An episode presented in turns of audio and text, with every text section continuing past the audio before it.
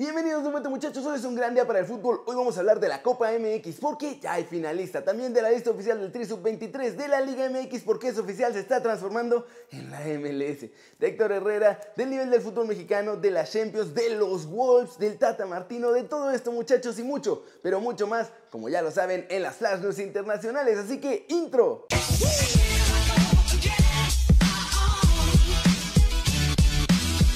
Arranquemos con una nota One Fútbol del día que es sobre la Copa MX porque muchachos tenemos al primer finalista y es muy perro. Luego del mal chiste les cuento que los solos vencieron a Toluca ayer en un partido que fue espectacular y lleno de goles. Al final el resultado fue 4-3 en favor de los de la frontera gracias a las anotaciones de Leandro González, Cristian Rivera, Jordan Silva y Miguel Barbieri. Por los Diablos anotaron Javier Güemes y la joya choricera Kevin Castañeda se aventó un doblete. Toluca, de hecho, estuvo un momento arriba 3 a 1 en el marcador y llenos de esperanza de lograr la remontada, pues quedaba mucho tiempo en el partido, pero cometieron error tras error y los solos pues aprovecharon para darles la vuelta y dejaron global que quedó 7-3 a su favor. Recordemos que en la ida habían ganado 3 a 0. Ahora Tijuana espera cómoda y tranquilamente al ganador de Monterrey y Bravos de Juárez para jugar la final, que en este nuevo formato también va a ser a ida y vuelta. De hecho, el partido definitivo será en La Perrera, o sea, en el Estadio Caliente allá de Tijuana. Eso sí, las fechas están todavía por confirmarse. ¿Cómo la ven muchachos? Solo tiene pinta de favorito para la final. Ahora hay que ver si Rayados puede hacer la remontada o si vamos a tener una final totalmente fronteriza. Y recuerden que si quieren saber todo de la Copa MX pueden bajar la app de OneFootball. Es totalmente gratis y el link está aquí abajo. Tenemos ya a los guerreros azteca que van a buscar el boleto para Tokio 2020 muchachos y se armó un buen grupo con todo y las sorpresas que ya les había adelantado en otros videos. Este martes Jimmy Lozano presentó la lista de 20 jugadores que estarán en el preolímpico de Guadalajara muchachos y quedó de la siguiente forma.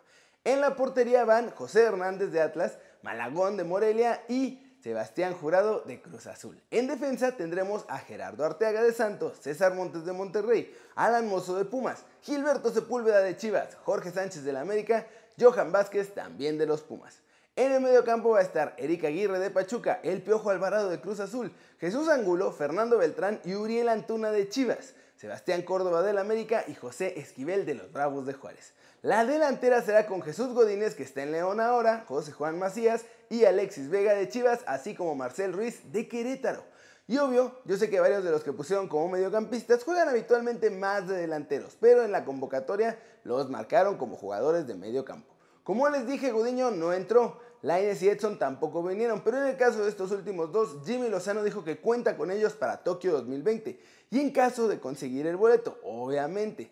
Y el Chaquito Jiménez, muchachos, tampoco va porque finalmente sí pudo ir Roberto Alvarado y ya no quedaban espacios. Charlie Rodríguez tampoco está en esta listado si lo vieron y es porque pues es el consen del Tata Martino y se lo va a llevar a la mayor.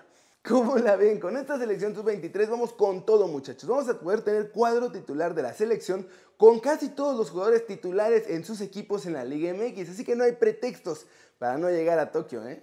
Héctor Herrera habló sobre el nivel del fútbol mexicano y cómo fue súper difícil para él cuando llegó a Europa. De hecho, confesó que pensó que Diego Reyes no iba a poder jugar allá.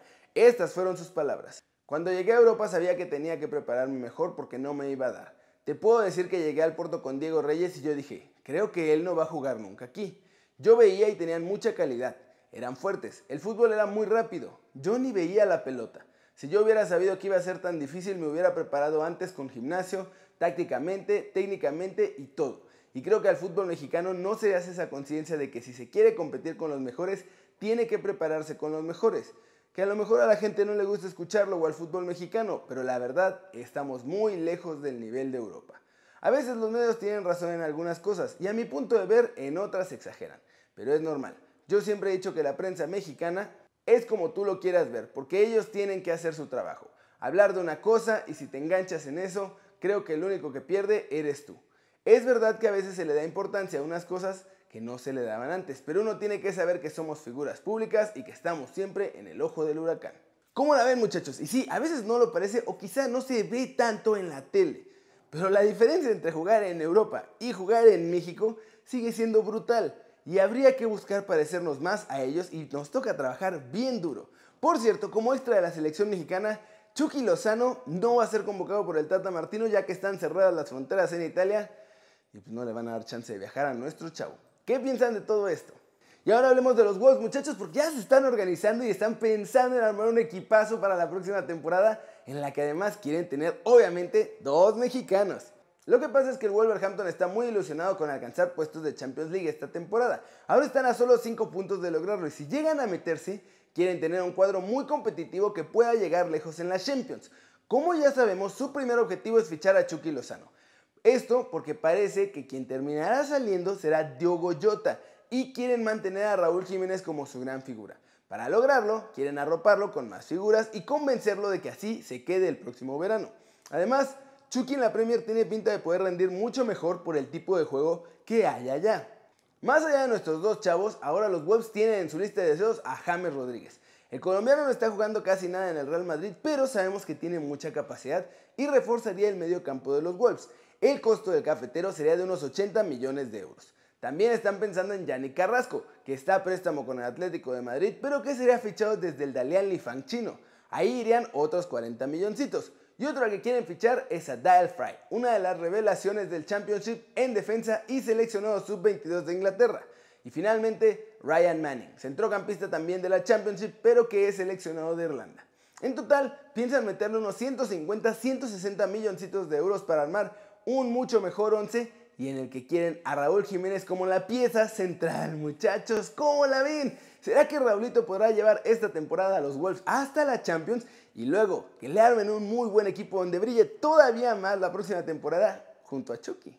Flash News, Ángel Torres, presidente del Getafe, fue muy claro en el transistor de Onda Cero. El representante azulón lanzó un mensaje a la UEFA y anunció que el Getafe no viajará al Milan y que han pedido al máximo organismo del fútbol europeo que busque una alternativa para no jugar ahí. Incluso están dispuestos a ser eliminados, pero no viajarán a Italia por el coronavirus. Hablando de esto, de acuerdo con Sport Bill, la vuelta de los octavos de final de la Champions que enfrenta al Bayern de Múnich y al Chelsea en el Allianz Arena también se va a disputar a puerta cerrada. Tata Martino vio como positivo el castigo que han recibido Uriel Antuna y el Chicote Calderón en Chivas, pues asegura que todo es un aprendizaje y que necesitamos que los jóvenes aprendan y conozcan sus errores. El Manchester City ha hecho oficial, muchachos, el aplazamiento del encuentro de la jornada 28 de la Premier League que iban a jugar este miércoles frente al Arsenal en el Etihad Stadium. Esto debido a que personal del Arsenal estuvo en contacto con el presidente del Olympiacos, que hoy se ha confirmado que también tiene coronavirus. El esloveno Josep Ilicic firmó un póker este martes para darle al Atalanta el triunfo 4-3 ante Valencia en Mestalla y con eso llegar a los cuartos de final de la Champions League. Y además considera que su equipo ya no es sorpresa, pues prometen competir hasta el final, sea quien sea el próximo rival. El RB Leipzig también consiguió este martes el pase a los cuartos de final de la Champions League con una victoria clara 3-0 ante el Tottenham, con dos goles del austriaco Marcel Sabitzer y uno del sueco Emil Forsberg. Y vamos a terminar el video muchachos hablando de la porque otra vez tenemos dos nuevos clasificados a los cuartos de final y hubo partidazos, muchachos. En París, muchachos, creían en la remontada y la lograron. Fue increíble lo que hicieron los parisinos, que eso sí, terminaron pidiendo la hora.